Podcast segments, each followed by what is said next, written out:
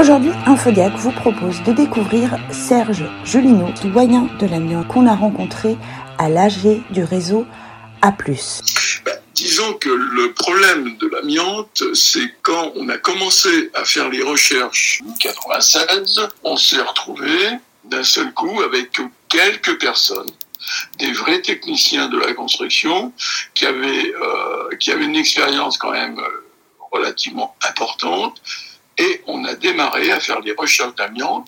Il n'y avait pas de textes gouvernementaux qui nous imposaient telle ou telle méthode. Nous, on avait nos méthodes d'investigation. Moi, en tant qu'ancien expert international sur des grosses expertises, on a commencé à faire des investigations, c'est-à-dire des, des diagnostics, mais qui étaient conduits comme des expertises. Bien. Mais tellement tous ces gens-là maintenant sont comme moi, on a 80 ans, on a la retraite depuis 20 ans et on ne fonctionne plus. Qu'est-ce qu'il y a sur le marché du travail à l'heure actuelle? Des jeunes avec des diplômes plein les poches peut-être, mais en fin de compte aucune expérience de terrain et surtout n'ayant jamais vu l'amiante qu'autrement que sur, euh, bah, disons, sur des films ou des photos. Mmh. Ils l'ont jamais concrétisé, ils l'ont jamais mis en place, ils ne savent pas comment ça a été appliqué, ils ne savent pas où le chercher. Et nous, ce que l'on, ce que l'on dit, c'est qu'un diagnostic, il doit être fait avant de rentrer dans le bâtiment. Donc, vous, vous, ce que vous remettez en cause, on va dire que c'est la méthode. C'est la méthode, parce qu'il n'y a pas de méthode d'enseigner nulle part. D'accord. Il y a une méthodologie qui est pourtant fort simple, c'est-à-dire il faut considérer le bâtiment comme une machine.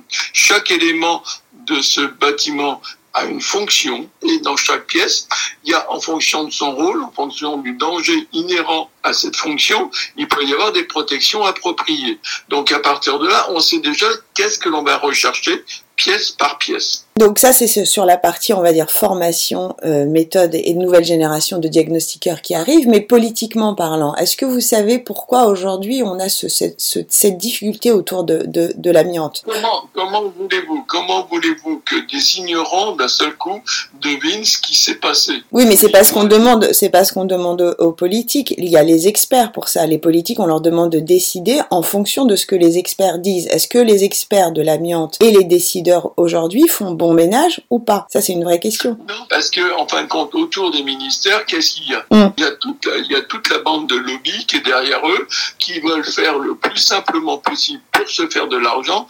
Ils en ont rien à foutre, je vous pèse mes mots, ils en ont rien à foutre de la santé des travailleurs. Mm. Parce que eux-mêmes sont ignorants, c'est-à-dire tous les bureaux de contrôle. Donc c'est euh, les experts versus euh, les industriels. Pourquoi, pourquoi au début, en 96, on a sorti une VLEP de 25 fibres litres mm. Tout simplement parce qu'à l'époque, on n'avait pas encore interdit l'amiante et à chaque feu rouge à Paris, où on a mis des feux mesures, on était entre 25 et 30 fibres litres à chaque feu rouge. C'est les voitures qui freinaient. Il a fallu attendre 10-15 ans pour diminuer jusqu'à 5 fibres. Mais quelle serait la solution d'après vous? On enseigne une méthodologie qui tient la route, faite par des experts, et malheureusement les experts, ils ont menage et il n'y en a plus beaucoup, et sortir un texte de loi, et par 150 lois différentes et décrets différents, où on noie le poisson complètement, c'est même plus que l'on doit chercher. Vite, vite, avant que, avant que les dernières personnes qui aient une connaissance disparaissent. C'est pour ça qu'on veut monter une académie de diagnostic pour amener... L'académie de l'amiante, vous voulez dire Toutes les connaissances que l'on a pour qu'elles soient répertoriées une fois pour toutes et qu'elles soient de nouveau enseignées. L'Académie de l'amiante, ça va être une, des sages, les sachants de, de, de, de l'amiante qui, euh, qui vont partager. Le, le, récupérer, parce que chacun a son expérience propre qui peut s'additionner, mhm. et le dispenser justement aux nouveaux qui veulent euh, faire leur profession, mais au moins qu'ils aient une base. Tous les polluants, tous les polluants sont exactement à conduire de la même manière. Mmh. Hein. Il faut pas oublier qu'à l'heure actuelle, en France, on a parlé de l'amiante. Il y a un autre produit qui est similaire, c'est la fibre céramique qui est aussi dangereuse et personne ne parle. Oui, Luc Bailly en a parlé pendant l'AG, effectivement. Bon, il faut pas oublier que la tour Montparnasse, en l'occurrence, a la moitié des étages en fibre céramique. Et on n'en parle pas. On est prêt à faire un curage sur cette tour et elle est à moitié traitée seulement. Voilà, ça va être une bombe énorme qui va sortir au mois de septembre-octobre. D'accord. Il y a le plomb aussi. Le plomb, c'est exactement pareil. Le plomb, c'est même encore un peu plus ancien. Euh, moi, j'ai vu des personnes faire des diagnostics plomb en disant sur les murs, il n'y a rien. Moi, j'arrive derrière, je prends leur appareil, je vais à certains endroits, je dis, tu vois, il y en a. Alors, bah, écoutez, Serge Serge nous parle de remise en cause, de formation, de connaissances. C'est ainsi que le réseau A+, va mettre en place l'Académie de l'amiante avec des sages comme Serge Julino. On va vous retrouver, Serge, il me semble, au Congrès des maires. Il y a toute une opération.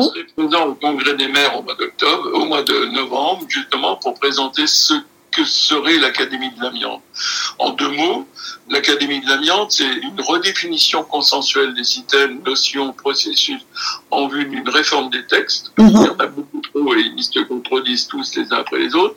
La réforme de la formation initiale et continue, y compris de la qualification des formateurs introduction d'un statut de tutorat, redéfinition de la mission du diagnostiqueur, distance éventuellement des parties civiles dans les grands procès.